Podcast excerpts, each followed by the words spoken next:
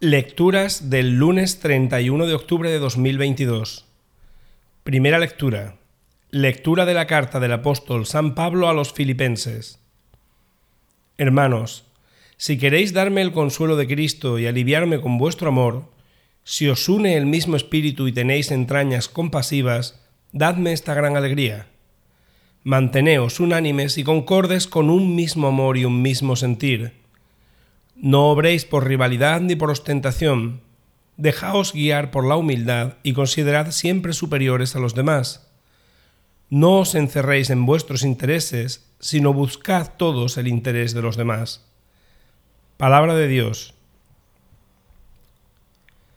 Salmo responsorial. Guarda mi alma en la paz junto a ti, Señor.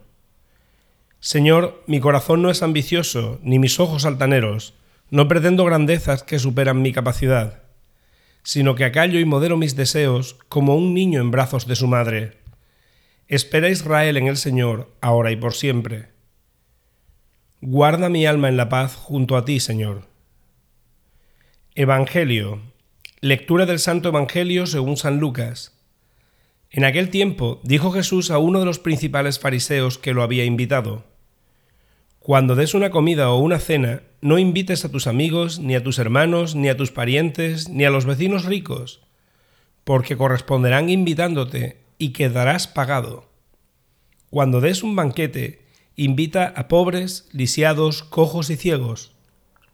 Dichoso tú, porque no pueden pagarte. Te pagarán cuando resuciten los justos. Palabra del Señor.